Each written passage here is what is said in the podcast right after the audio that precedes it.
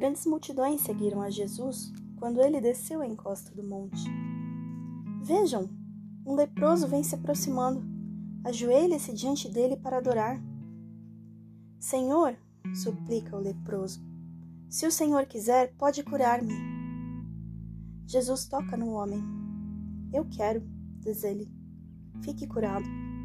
E na mesma hora, a lepra desaparece. Então Jesus lhe disse: Não conte a ninguém.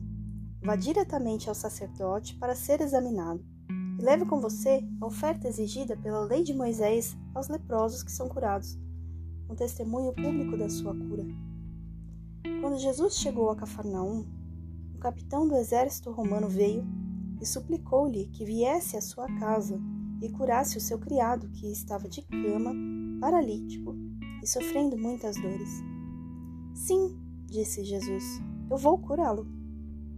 Então o oficial disse: Eu não sou digno que o Senhor entre na minha casa, e não é necessário que venha. Se apenas ficar aqui e disser seja curado, meu criado ficará bem. Eu sei disso porque eu também obedeço às ordens dos meus superiores, e de minha parte tenho autoridade sobre os meus soldados. Quando digo a um deles vá, ele vai, e ao outro venha, ele vem.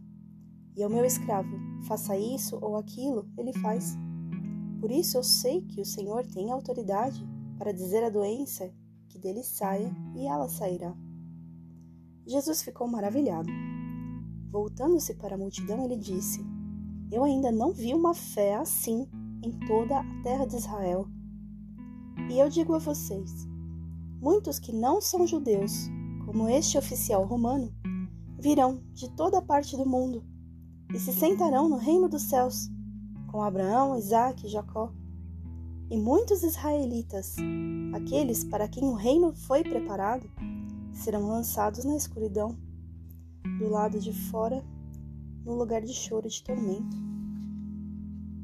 E então Jesus disse ao oficial romano: Vá para casa. Aquilo em que você tinha fé já aconteceu. E o rapaz foi curado naquela mesma hora. Quando Jesus chegou à casa de Pedro, a sogra de Pedro estava de cama, com febre alta. Mas quando Jesus pegou na mão dela, a febre passou. Ela se levantou e preparou comida para eles.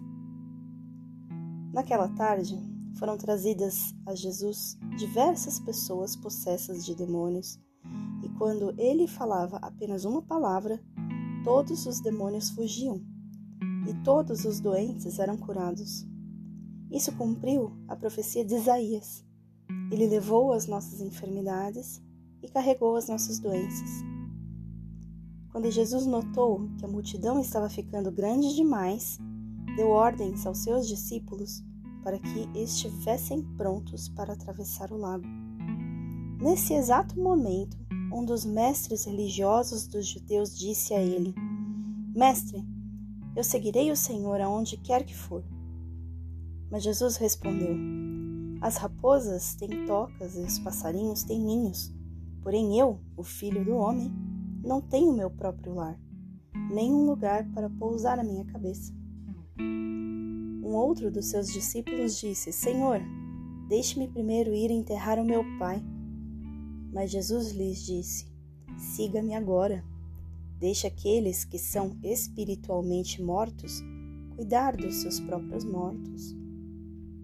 Então ele entrou num barco e começou a atravessar o lago com seus discípulos. De repente, levantou-se uma terrível tempestade, com ondas mais altas do que o barco. Mas Jesus estava dormindo.